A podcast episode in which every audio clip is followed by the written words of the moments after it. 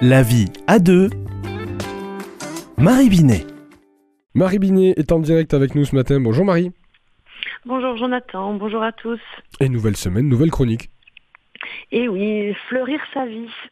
Nous venons de fêter le muguet et euh, c'est la pleine période du printemps, une période où l'on parle souvent de euh, faire le ménage de printemps, c'est-à-dire bien nettoyer sa maison euh, et la préparer pour vivre de belles journées ensoleillées, recevoir des amis, recevoir les, les enfants, voilà, ouvrir sa maison et puis s'y sentir bien.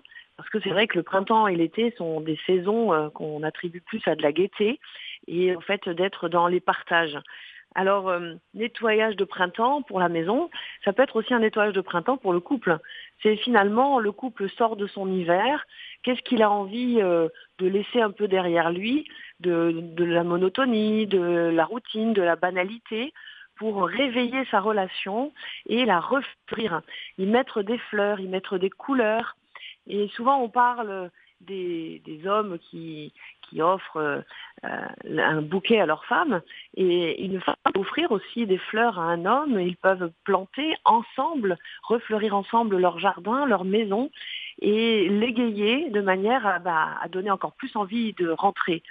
Ça, c'est d'un point de vue très matériel, mais d'un point de vue euh, de l'amour, c'est comment euh, ensemble on va refleurir notre relation en recréant des moments d'intimité, en étant, euh, en ayant envie de, vivre des temps particuliers ensemble pour vivre du cœur à cœur, du corps à corps, et puis aussi vivre des temps peut-être plus riches en famille, parce que ça aussi, hein, ça refleurit la maison d'entendre, de voir ses enfants ou ses petits-enfants qui sont gais, qui sont souriants.